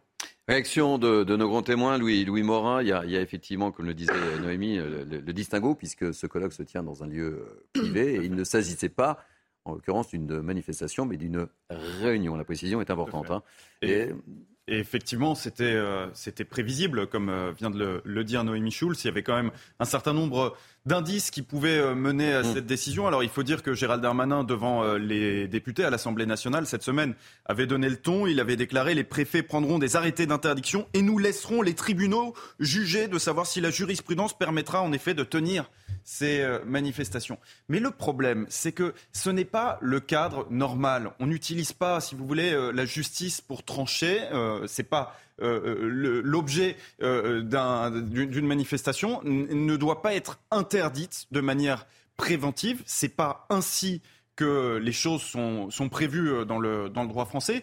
Et forcément, il y a eu une conséquence, une conséquence financière, c'est que l'État a été condamné. l'État a été condamné à verser 1500 euros de dommages et intérêts à l'action française. Alors pardonnez-moi, mais moi je refuse que mes, que mes impôts servent à financer l'action française, servent euh, à, financer ces abus de procédure, parce que pour moi c'est une procédure qui, euh, là, est, abusive, de, vouloir interdire et faire trancher par les tribunaux, eh bien je considère que ce n'est pas à nos impôts euh, aujourd'hui de, servir à, financer l'action française indirectement par ce biais-là. Je note votre prise de position. Nomi Schulz, Alors, quelques les, précisions. Les 1500 euros, c'est au titre des frais de justice, c'est-à-dire qu'effectivement, le tribunal administratif estime que des frais ont été engagés par Action française pour, pour, pour faire ce recours dans la mesure où ils ont gagné ce recours, eh bien, c'est à l'État français. Et ça, euh, c'est assez classique, en fait, euh, une fois. De, mais c'est vrai que symboliquement, pour laquelle il fallait pas, symboliquement, euh, il fallait pas interdire de manière préventive. Et, c'est vrai que ce qui est intéressant dans cette histoire, c'est que la semaine dernière, le, préfet de police avait été pris à partie sur le thème vous avez laissé faire cette manifestation, vous avez, vous, auriez dû l'interdire. et et Laurent Nunes s'en était expliqué lundi matin en disant une manifestation ne peut être interdite qu'en cas de risque avéré de trouble à l'ordre public, dans la mesure où cette manifestation n'avait occasionné les années précédentes aucun débordement ou trouble à l'ordre public. Le préfet de police n'était pas fondé à prendre un arrêté d'interdiction à son encontre. Il avait donc expliqué pourquoi il n'avait pas interdit cette manifestation. Là, il a consigne a été donnée par son, ministre de tutelle. Euh, il a fait ce qu'il ne pouvait pas faire autrement. Donc, il a pris cet arrêté d'interdiction. Et qu'est-ce qu'on voit? Eh bien, euh, ce premier, avec cette, première euh, décision de justice qui casse mais il y en aura peut-être d'autres euh, derrière. On va peut-être écouter justement euh, Gérald Darmanin à l'Assemblée nationale. Je vous donne la parole juste après, Marc Varno.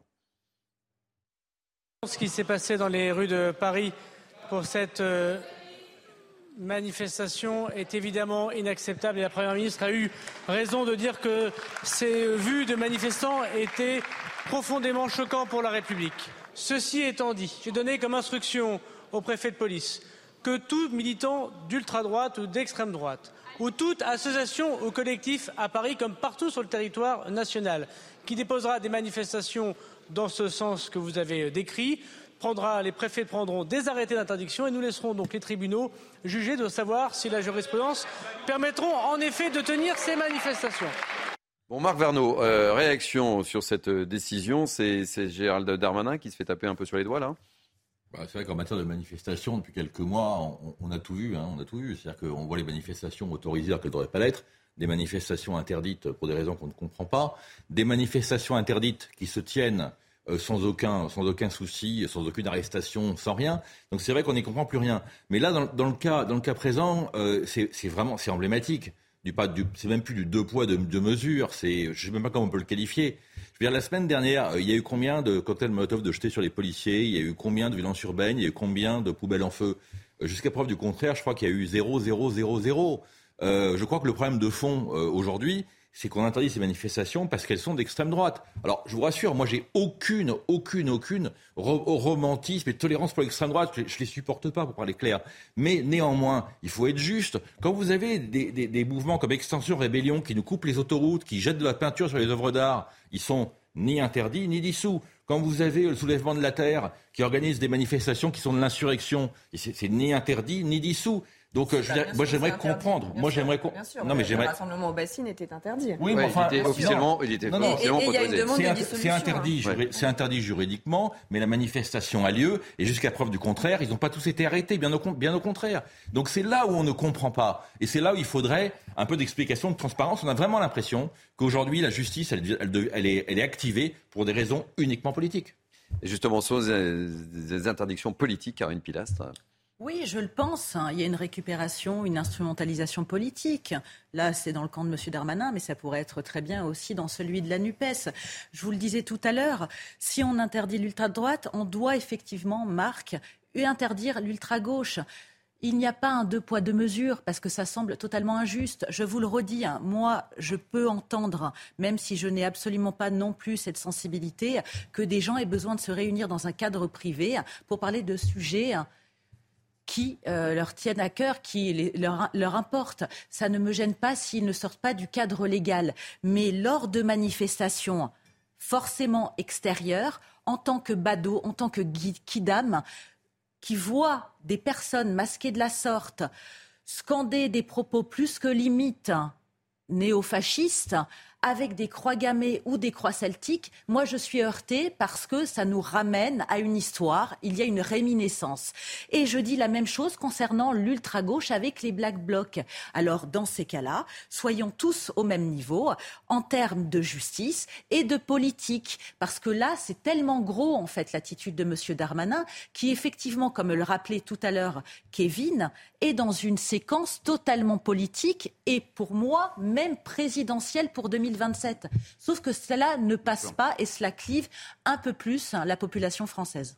Kevin Bossuet, je ne vous ai pas entendu. Pourquoi je ne vous ai pas donné la parole les camouflets se multiplient. Pour Gérald Darmanin, il y a eu l'affaire de l'imam Iqiyoussen qui a fui. Il y a eu l'affaire Océane Viking avec ces migrants qui ont fui en pleine nature. Et là, il y a ce tribunal qui déjuge euh, la décision de M. Darmanin. Moi, ce qui me pose problème, c'est que M. Darmanin est dans la communication. Quand on a un homme d'État, l'intérêt de la France doit primer. Et l'intérêt de la France, c'est par exemple sauvegarder nos bonnes relations avec l'Italie. Quand M. Darmanin instrumentalise nos relations avec l'Italie à des fins politiciennes, ça me gêne. L'intérêt de la France est aussi de préserver nos libertés publiques. Et quand il tape sur un colloque qui a lieu dans un lieu privé, il ne préserve pas nos libertés publiques, il instrumentalise ce colloque et là, pour le coup, il instrumentalise la justice. Et c'est ça que je reproche à ce gouvernement de n'avoir aucune ligne, d'être toujours dans le en même temps et de ne voir que la communication pour la communication, quand on est ministre de la République, on dirige dans l'intérêt général et non pas au service de sa propre candidature pour les prochaines élections. Louis Morin, donc c'est pour vous aussi un, désaveu total pour euh, euh, quand j'écoute euh, euh, Caroline Pilas ou, ou Kevin Bossuet pour un, futur potentiel candidat à la, présidence française. Évidemment, mais ce qui est frappant, si vous voulez, avec cette politique qui a été décidée par Gérald Darmanin d'interdiction des manifestations d'ultra-droite, c'est que on pouvait légitimement, comme on l'a évoqué tout à l'heure, se douter de la manière dont tout cela allait déboucher. On, pouvait très bien anticiper le fait que eh ces interdictions allaient être cassées par les tribunaux.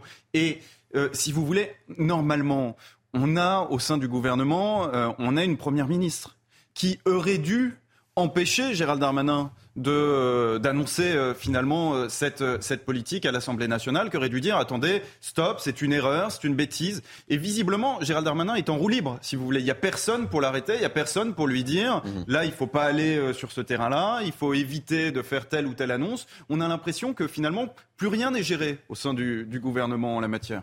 Kevin Bossuet. Oui, il y a une forme de contradiction. Soit on estime que les militants de l'action française sont des gens dangereux. Dans ce cas-là, il faut dissoudre l'action française. Soit on estime que les militants de l'action française ne sont pas dangereux. Par conséquent, il faut les laisser organiser des colloques et des manifestations à condition qu'elles se tiennent bien. Moi, je comprends cette acrimonie contre l'action française, ce mouvement qui a été créé en 1899, notamment à l'époque où il y avait un mouvement très anti-Dreyfusard. À la base, ça reste quand même un mouvement très largement anti d'ailleurs, qui a soutenu euh, le maréchal Pétain au cours du régime euh, de Vichy. Puis après, ce mouvement a un petit peu muté. Donc je comprends que ça pose problème. Moi, je pense en effet que ce mouvement va à l'encontre des valeurs démocratiques et républicaines. Donc dans ce cas-là, il faut l'interdire. Mais si il est autorisé, ce mouvement doit pouvoir organiser des événements. Enfin, c'est naturel.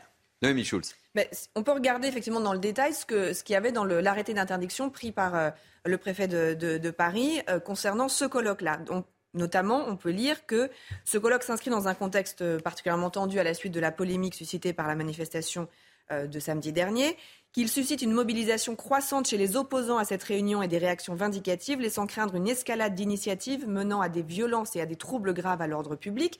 On rappelle, il y avait notamment un rassemblement, des rassemblements aux, abords de l'espace Charenton qui, euh, avait été lancé euh, en vue de s'opposer à la tenue de, cette réunion.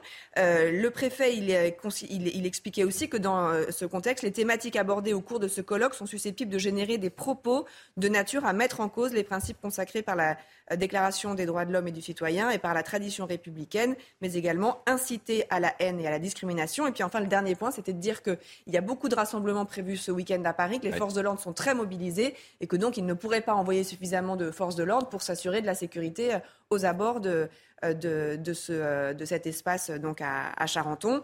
On le voit, ces arguments-là n'ont pas été suffisants. Alors je le regrette, on n'a pas, euh, on pas la, motivation, la décision du tribunal administratif est, très laconique. Elle euh, dit une simplement qu'elle qu'elle casse l'arrêté, qu'il y a cette condamnation effectivement à, à verser 1500 euros au titre des frais de justice. On n'a pas la, motivation juridique euh, de, ce qui, a, qui a amené en tout cas le juge administratif à casser cette, cet arrêté. Mais ce qui est important, c'est qu'il y a le distinguo entre une réunion dans une, dans une salle privée et la manifestation sur un lieu public. Oui, c'est pour ça que ça serait intéressant de voir euh, si euh, pour les autres recours qui sont pour des rassemblements à l'extérieur, voilà. si c'était également euh, cassé ou si là, en l'espèce, le tribunal administratif estime que les risques de troubles à l'ordre public sont plus importants. Pour ce qui concerne cette réunion en intérieur, même s'il y a des appels à l'extérieur, même si peut-être qu'il va y avoir des gens mm. qui vont, et en plus, voilà, tout ça on va être, doré, tout, hein. ça, tout ça va, bien sûr, on en parle, donc ça risque de, de faire venir du monde.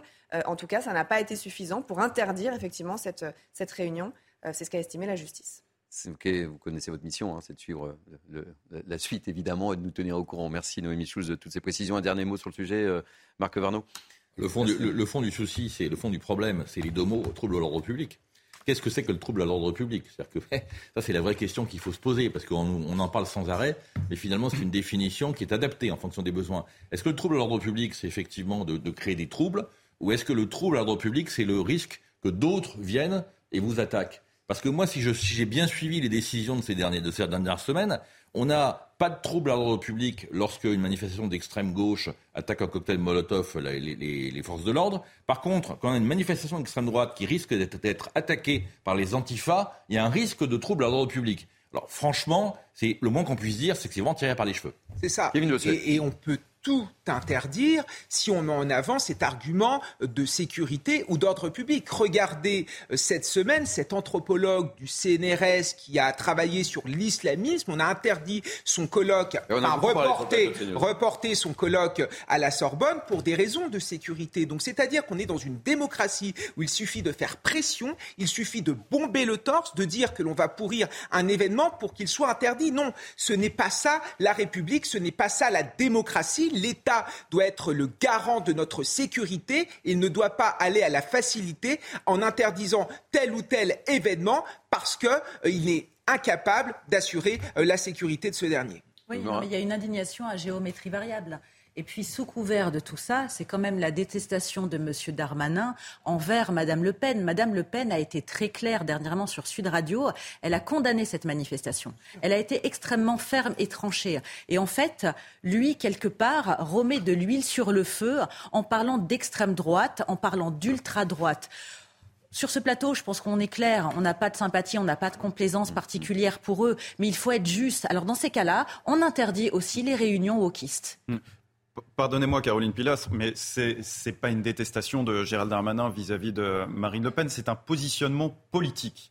Hein, c'est une... Il ne l'a jamais vraiment apprécié quand même. Oui, hein. mais évidemment. Il y a des petites mais... phrases vis-à-vis oui, personnelles hein, quand même. Aussi, effectivement, mais c'est aussi vraiment un positionnement politique pour Gérald Darmanin qui, comme on l'a dit euh, tout à l'heure, a beaucoup d'ambition, euh, soit celle de devenir Premier ministre, soit celle de devenir euh, président de la République, mais en tout cas qui fait du Sarkozy. Et c'est-à-dire que, comme aujourd'hui, en tant que ministre de l'Intérieur, il incarne l'autorité, il est important pour lui, en termes de stratégie, eh bien, de s'éloigner de Marine Le Pen. Et c'est ce qu'il cherche à faire en réalité, et, et de s'éloigner de l'extrême droite. Et, c'est aussi ce qu'il cherche à faire en réalité cette semaine à l'Assemblée nationale en annonçant cette, cette politique qui était véritablement une erreur, comme on le voit aujourd'hui, et qui était prévisible parce qu'il y avait déjà eu des antécédents, il y avait déjà eu des précédents. En février dernier, par exemple, Laurent Nunez avait déjà euh, voulu faire interdire une manifestation euh, d'extrême droite qui commémorait en réalité euh, eh bien, les manifestations nationalistes du 6 février 34 eh bien, cet arrêté d'interdiction qu'avait pris Laurent Nunez en février dernier avait déjà été cassé par les tribunaux.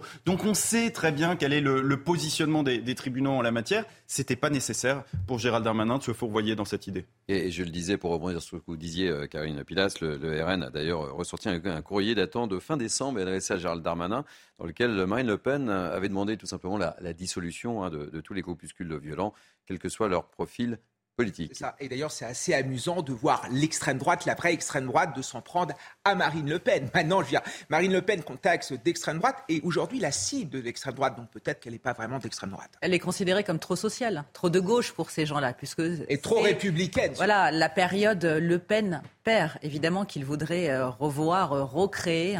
Mais euh, évidemment, c'est compliqué, mais il faut vraiment faire le distinguo et je pense qu'il faut être honnête sur ces questions. Si on interdit, on interdit pour tout le monde. On ne peut pas avoir une sensibilité politique particulière sur ces questions, parce que ces gens-là vont aussi vous mettre en exergue qu'ils ne cassent pas, qu'il n'y a pas d'exaction, qu'il n'y a pas de heurts. Et quand ça arrive, c'est lié aux antifas d'ultra-gauche qui, évidemment, veulent en découdre avec eux. Allez, on va marquer une pause. Nomi Schulz, euh, Midi News, c'est jusqu'à 14h. Si vous avez d'autres informations, n'hésitez pas. La lumière est allumée. Nous sommes là. Nous vous attendons évidemment pour toutes les dernières informations. Nous, on va marquer une pause. On va se retrouver euh, dans quelques instants pour la dernière ligne droite. On parlera de la loi anticasseur. On parlera peut-être de Emmanuel Macron, omni, euh, omniprésent. On parlera également de ce classement de la gastronomie. Nous sommes troisième. Et puis, et puis j'espère que vous avez préparé, Caroline et mes chers amis, beaucoup de cœur et beaucoup de griffes. Allez, à tout de suite. Vous êtes bien sur Midi News. Il est 13h21.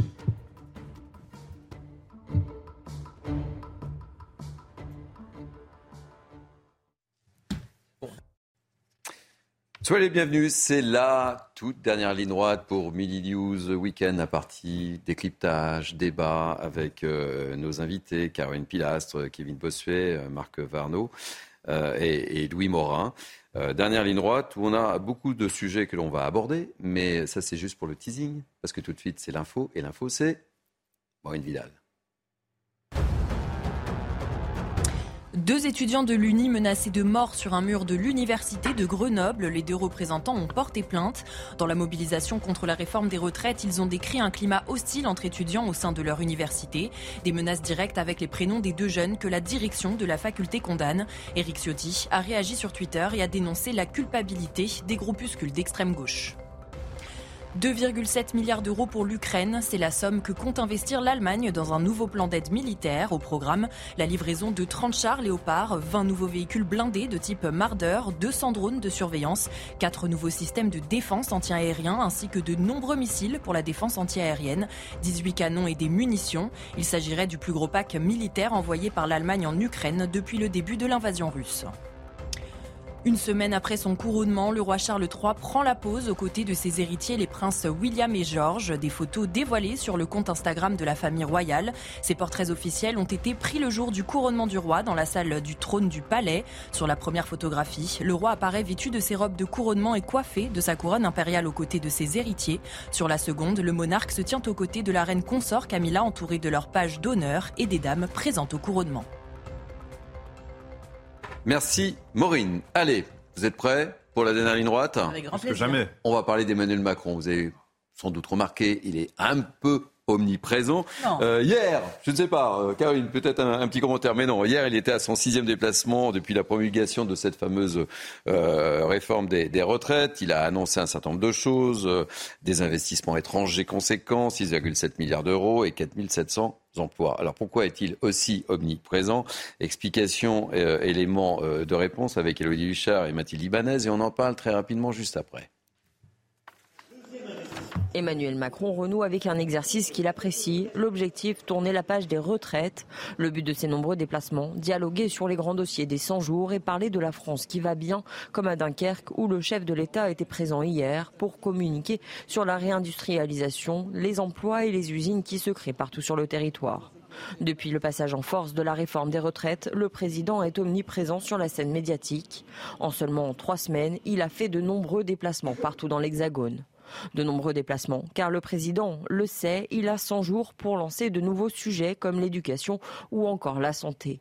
Le président de la République sait aussi qu'il a une échéance importante, celle du 8 juin prochain. C'est à cette date qu'une proposition de loi du groupe Lyot pour l'abrogation de la réforme des retraites doit être présentée devant le Parlement. En attendant, le gouvernement gagne du temps en multipliant les déplacements, avec des cortèges bruyants qui sont tenus de plus en plus loin des visites présidentielles. L'exécutif compte pourtant sur l'essoufflement, mais les syndicats sont déterminés à se faire entendre jusqu'au retrait de la réforme des retraites. Bon, Louis, je crois qu'a priori, c'est deux déplacements par semaine pour Emmanuel Macron. Là, c'est vraiment, euh, c'est plus des déplacements. Là, c'est, c'est quoi? C'est un, marathon? C'est euh, comment vous qualifiez ça? C'est vrai, c'est bah, les, les, 100 jours d'Emmanuel Macron. Ah, les 100 jours. Napoléon. Effectivement, non, mais c'est la volonté finalement de, de, passer à autre chose. Il faut dire euh, cependant que ça fait particulièrement contraste avec la période précédente, la période justement où euh, il y avait les débats euh, sur la réforme des retraites, où le président s'était fait particulièrement discret. C'était volontaire de sa part. Euh, finalement, Emmanuel Macron reste le maître des horloges et donc il réfléchit en termes de communication à aujourd'hui animer euh, les débats et animer l'actualité avec effectivement deux déplacements euh, par semaine. L'objectif, c'est clairement de passer à autre chose après la réforme euh, des retraites. Maintenant, reste à savoir si ça va suffire. Rien n'est moins sûr. Alors, on le disait, on l'a souvent dit, hein, Gérald Darmanin a souvent pour modèle Nicolas Sarkozy. Mais là, la, méthode appliquée par Emmanuel Macron ressemble étrangement euh, à la méthode Nicolas Sarkozy, Caroline Pilastre. Oui, vous avez raison. On peut faire euh, un lien entre les deux. Monsieur Macron a une feuille de route à respecter. Je me fais l'avocat du diable. Il est président. Il décide évidemment de son timing.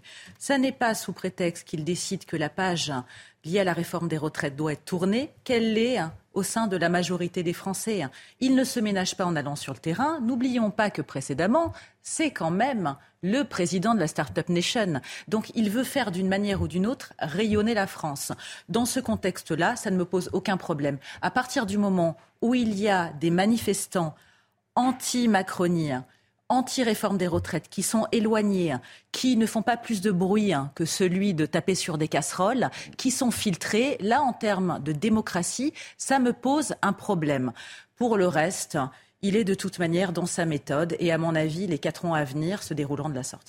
Alors Marc Vardo, vous en pensez quoi vous? Hier, il est allé annoncer un certain nombre de choses, évidemment, d'un point de vue économique, ça ne peut pas vous laisser totalement insensible en tant que chef d'entreprise, mais sur la méthode employée par le, par le chef de l'État. Euh, sur, la, sur la méthode, d'abord je trouve qu'il est, courageux de, faire ce qu'il fait, parce qu'il pourrait très bien rester enfermé à l'Elysée et on dirait qu'il c'est le roi soleil. Donc euh, il sort et on, et on, le critique. Donc moi je trouve que c'est plutôt courageux. Maintenant, si lui-même, il était un peu seul. Hein, le... Alors, c'est un... sur les Champs-Élysées? Sur les Champs-Élysées. Mais là, il n'était pas seul. Il n'était pas seul. Il est allé inaugurer euh, une usine, un milliard d'investissements, 1700 emplois, et il a parlé de réindustrialisation. Et je pense que là, là, moi, ça me pose quand même un souci, c'est que réindustrialiser laisse sous-entendre que ben, l'usine qui a été inaugurée, une usine de batterie, eh ben, elle existait en France il y a 20 ans, elle a fermé, puis on l'a fait revenir. C'est pas du tout l'histoire. Donc euh, là, c'est un investissement étranger. Et un peu comme on l'a connu il y a quelques mois avec l'affaire de ST Microélectronique, 5 milliards d'investissements en Savoie, euh, on découvre un mois après qu'il y a 60% qui c'est de la subvention publique. Moi, j'aimerais savoir quand même si ces usines de réindustrialisation, elles sont financées avec mes impôts ou avec, euh, avec l'argent des actionnaires chinois. Ça, c'est une question à laquelle on n'a pas la réponse. Mais l'autre chose qui est importante aussi, euh, il se déplace non-stop, mais évidemment, on attend des, annonces. C'était le cas notamment pour les lycées professionnels. Là, c'était le cas, vous l'évoquiez, mon cher Marc, sur ces créations d'emplois. On attend quelque chose du déplacement du chef de l'État. Oui, on attend euh, quelque chose des déplacements du chef de l'État, mais bon, il y a quand même quelques mesures. C'est vrai que la réforme sur le lycée professionnel, il y a des mesures qui sont concrètes et des mesures qui vont, à mon sens, dans euh, le bon sens. Après, euh, la comparaison avec Sarkozy a quand même ses limites, parce que Nicolas Sarkozy a été certes très détesté à un moment donné, mais il avait une majorité absolue à l'Assemblée nationale, et surtout, on n'était plus dans cette période où il faut absolument faire des restrictions budgétaires. Je veux dire, la note de la France a été euh, abaissée sur les marchés euh, financiers. Le quoi qu'il en coûte est désormais terminé. Donc comment Emmanuel Macron va-t-il s'en sortir, étant donné qu'il ne peut plus faire des cadeaux comme il l'a fait au cours euh, des derniers mois? Allez, on referme, si puis me permettre, le chapitre Emmanuel Macron. on va reparler de la démission du maire de, Saint-Brévin, dont on a beaucoup parlé. Et, et, je vous le disais tout à l'heure dans le journal, le gouvernement a annoncé hier le lancement d'un centre d'analyse et de lutte contre les violences faites aux élus. Euh, silencié depuis le début de, cette histoire. Euh, euh, le, maire de Saint-Brévin s'est exprimé chez nos confrères de, de Ouest Très, très rapidement ce qu'il dit. Si ma démission devait servir à une chose, je voudrais que ce soit le rapprochement des services de l'État avec les élus locaux. Aujourd'hui, on a l'impression de vivre dans deux mondes opposés. Et je vous propose, avant d'entamer le débat avec vous, d'écouter Dominique Faure, qui est la ministre déléguée chargée des collectivités territoriales et de la ruralité. Elle s'est exprimée ce matin chez nos confrères d'RMC et je vous donne la parole juste après Marc Varnaud sur le sujet.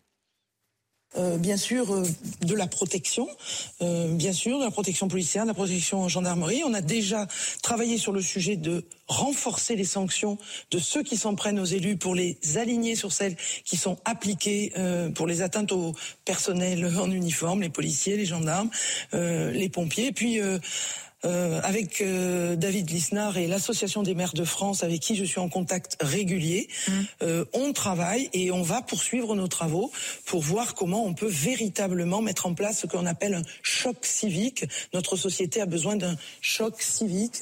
voilà, c'est mmh. réussir à faire comprendre aux Français qu'il est totalement inconcevable de s'en prendre à un élu. Réaction, Marc Barneau. Oui, à chaque fois qu'un élu démissionne parce qu'il subit des, des, pressions ou des violences, on sort les chiffres des élus qui, euh, qui ont démissionné, euh, qui ont quitté leur fonction euh, depuis 3-4 ans, et on voit que ce sont des centaines, voire des milliers. Hein. la réalité est un peu, et doit être nuancée. La majorité des élus, notamment des maires qui démissionnent, sont des maires de petites communes, et ils démissionnent pour deux raisons. La première, c'est la complexité administrative. La deuxième, c'est le manque de moyens. Et la troisième, c'est les dotations de l'État qui sont réduites de plus en plus et ils n'arrivent plus à faire tourner leur commune. Donc, quelque part, la violence permet de parler de ce problème-là. Euh, bah, elle est très simple, le problème de violence avec les, élus. Hein. C'est que comme il n'y a, aucune sanction à aucun moment, ça commence pas la, la, la, violence contre les élus par un cocktail Molotov jeté sur la maison du maire. Ça commence par des insultes, ça commence par des remarques, ça commence par des graffitis, etc., etc. Les réseaux sociaux avec des insultes en, en paquet. Et puis un jour, crescendo, faute de sanctions, ça monte. Donc si M. Darmanin veut s'attaquer à ce problème-là, eh bien, il faut peut-être s'attaquer au problème de la diffamation sur Internet, qui est déjà le, point de départ systématique de la violence contre tous les élus. Caroline Pilas. Depuis 2020, 40 élus par mois démissionnent. Faites le calcul, ça en dit long. 5300. Ben moi, j'avais entendu euh, un petit peu moins, mais enfin, c'était énorme en termes de chiffres. ça en dit long euh, sur euh, voilà cette enfin cette vocation, pardon, parce que à l'origine, effectivement, ce sont des gens qui sont proches de leurs administrés. Les maires sont vraiment sur le terrain, au contact de la population. On dit même d'eux que souvent, malheureusement, j'aime pas ce terme, mais ils sont à portée de baffe. Mhm. Donc effectivement, il y a la question administrative et financière qui euh, y joue un grand rôle dans leur démission. Mais depuis plusieurs années, une fois de plus, on en revient à cette surenchère de haine, de violence. Est-ce que c'est normal dans un pays comme le nôtre et quel que soit d'ailleurs, j'ai envie de vous dire, le pays, que nous n'arrivions plus à dialoguer, à communiquer. On peut avoir des points de divergence, c'est humain. Personne n'est forcément d'accord euh, avec l'autre, mais on peut s'exprimer normalement sans arriver à des extrêmes comme cela. Il y a quelques années, un maire avait été tué par un administré. Vous vous rendez compte? Donc moi, je ne sais pas si c'est une question psychiatrique, je ne sais pas si c'est une question uniquement d'antagonisme, mais il y a un moment donné, tous ces maires ont besoin d'être entendus et surtout soutenus par l'État et par la justice, parce que quand vous écoutez leurs témoignages, ils vous disent tous, on a un sentiment d'être livré à nous-mêmes, d'être abandonnés. Et puis, maire euh, d'une grande ville, mais même aussi d'une petite commune, c'est H24.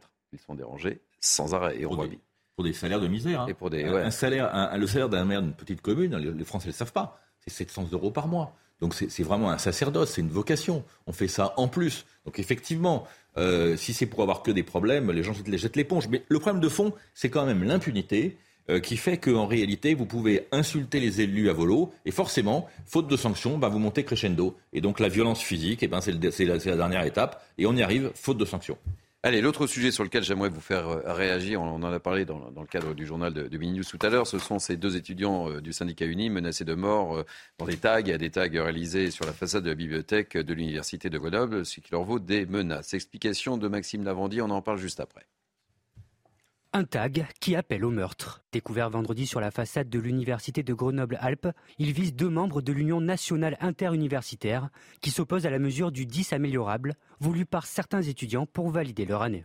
Non, c'est euh, frontalement opposé euh, au 10 améliorable parce qu'on part du principe, on, sait que c'est une mesure qui est anti-méritocratique et une mesure qui amènerait juste à une, une, chute, même pas une baisse, mais une réelle chute du niveau général à l'université. Des menaces et des intimidations récurrentes pour le syndicat et une justice qui, selon eux, n'est pas dissuasive. Il y a un an, par exemple, les Antifa ont agressé euh, plusieurs de nos militants. Euh, une justice qui n'a pas, été, efficace. et qui a condamné les Antifa à seulement 70 heures de travaux d'intérêt général et 1000 euros d'amende. On crée un sentiment d'impunité chez ces militants d'extrême gauche et par la suite, ils, ils peuvent se permettre d'aller toujours plus loin et aujourd'hui d'appeler au meurtre, au meurtre de membres de l'UNI. Dans un tweet, l'Université de Grenoble condamne avec la plus grande fermeté ces menaces de mort et affirme son attachement sans faille aux valeurs républicaines. De leur côté, les deux personnes visées par les tags ont porté plainte contre X. Kevin Bossuet, en tant qu'enseignant, évidemment, ce sujet, euh, je me tourne vers vous en priorité, ne vous laisse pas insensible. Évidemment que ça ne me laisse pas insensible. L'université est un lieu de production des savoirs. L'université devrait être, le lieu du débat démocratique, devrait être le lieu des libertés. Et vous avez une minorité d'activistes d'extrême gauche qui font régner un véritable totalitarisme, cette minorité qui s'en prend à, des étudiants, qui euh, fait annuler euh, des conférences, euh, des interventions, c'est quelque chose qui n'est plus possible. Et j'aimerais aussi, vraiment, remercier tous ces militants de la droite universitaire, tous ces militants de l'UNI qui euh, font un véritable travail idéologique au sein de nos universités, qui défendent les valeurs de liberté d'expression, qui défendent les valeurs de liberté d'enseignement, qui défendent les valeurs républicaines, qui passent beaucoup de temps à essayer de débloquer euh, des universités euh, qui sont ravagées par l'extrême gauche. Et souvent, c'est très compliqué pour eux parce qu'ils se font mal maltraités, euh, ils se font insulter, ils se font maltraiter physiquement. Il y en a euh, qui reçoivent par exemple des jets d'urine. Je trouve qu'il faut un certain courage pour continuer à être debout euh, dans un endroit où l'extrême gauche contamine et prend de plus en plus de place. Donc merci à l'UNI, bravo à eux. Un mot très rapide, Karine. Il faut absolument que la justice condamne fermement ces menaces, ces intimidations qui ne sont plus possibles hein, au sein de l'université, mais partout. On est dans un pays de droit, on n'arrête pas de le dire, un état de droit, avec la, la liberté de pensée, d'expression. Nous sommes le pays des Lumières. On a le droit de penser différemment d'autrui lorsqu'on ne sort pas une fois de plus du cadre légal. Ces individus pensent avoir la mainmise sur toute personne qui ne pense pas comme elle elles sont dans un courant d'idées qu'elles estiment être justes. Et quand vous ne pensez pas comme ces personnes, vous êtes, comme je l'ai dit précédemment euh, il y a quelques jours, blacklistés et vous passez pour des gens stigmatisants, discriminants, qui n'ont rien compris au progressisme actuel. Ça n'est plus possible. On est libre de penser et de dire ce qu'on veut, une fois de plus, dans le respect de la République. Allez, dernier sujet euh, sur lequel euh, j'aimerais vous faire réagir. Je le disais également tout à l'heure, la chaîne américaine CNN a classé la gastronomie de 10 pays qu'elle reconnaît comme étant les meilleurs au monde. Et d'après le palmarès, euh, l'Italie arrive en première position à suivre la Chine et la France se classe troisième. Alors en ce moment se tient le salon Taste of Paris et on a demandé au grand chef ce qu'il pensait de ce résultat.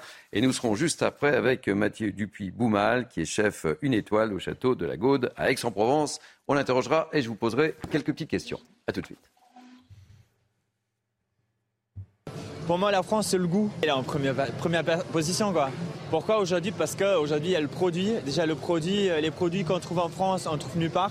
On découvre les cultures du monde aussi au fur et à mesure. La Chine brille beaucoup. Nous, on, va, on se nourrit aussi de ce qu'ils font maintenant. C'est une source d'inspiration pour nous. Il faut que, se dire que la France est toujours là et qu'il faut capter et comprendre les, autres cuisines et s'en nourrir aussi. On a beaucoup aussi à apprendre de l'étranger. On n'est pas les meilleurs et euh, on doit aussi euh, voilà, composer euh, et, revenir les meilleurs.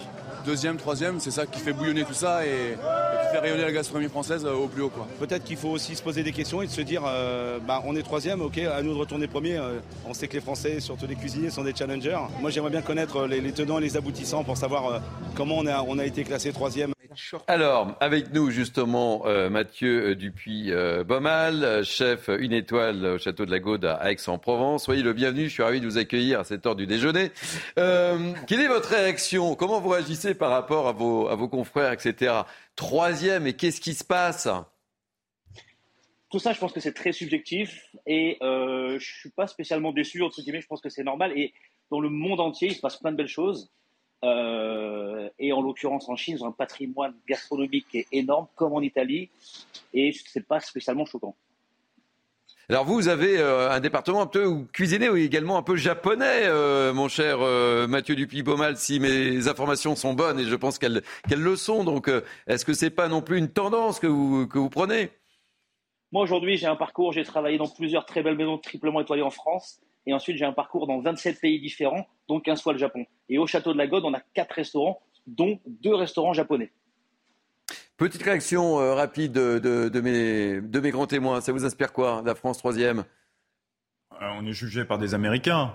Non, oh, ça veut tout dire. Ah, le chauvinisme de M. Morin. Non, non, mais, il n'a pas Rapidement, rapidement. Je suis d'accord.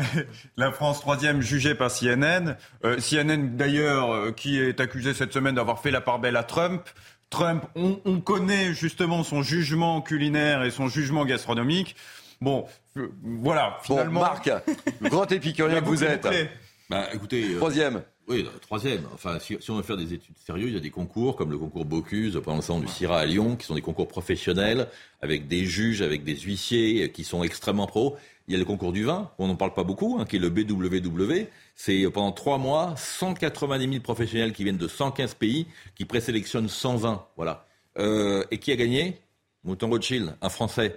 Maintenant, la méthodologie de CNN, pour le peu qu'on puisse trouver, ils ont pris deux plats dans chaque pays. Nous, on a eu le droit au bœuf bourguignon et aux escargots, et on le compare. Alors, c'est sûr que si on interroge l'américain du Middle West, on lui demande s'il préfère le, le, bœuf bourguignon, les escargots ou la pizza ou les pâtes, je suis sûr de la réponse, quoi. Donc c'est n'importe quoi l'étude de CNN, c'est n'importe quoi. Bon, Mathieu Dupuis-Baumal, est-ce que vous êtes d'accord avec euh, notre ami euh, Marc Varno C'est n'importe quoi. Vive le bœuf bourguignon, euh, vive les tripes, vive la tête de veau, vive. Qu'est-ce que vous répondez Bien entendu, je pense qu'on est tous très chauvins.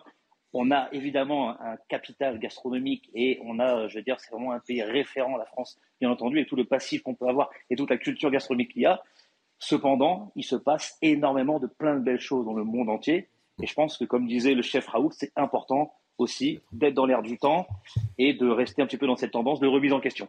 Bon, bah écoutez, merci d'avoir répondu euh, à notre invitation. Euh, on était euh, ravis de vous accueillir. Ça fait un peu loin pour venir déjeuner chez vous. On sera ou alors peut-être pour le dîner. Je rappelle que vous organisez un festival de la gastronomie à partir de 19h le 17 mai, où sont invités plusieurs grands chefs, notamment Georges Blanc, Stéphane Buron, meilleur ouvrier de France à Courchevel, ou Florian Pietroval. Merci en tous les cas, mon cher Mathieu Dupuis Bomal. Maintenant, merci tout de suite, place. Merci et, bon appétit si vous nous regardez. Hein.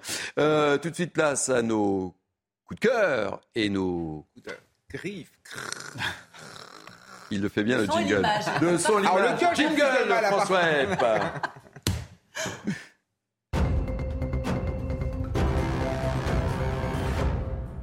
Allez, on commence par un coup de griffe.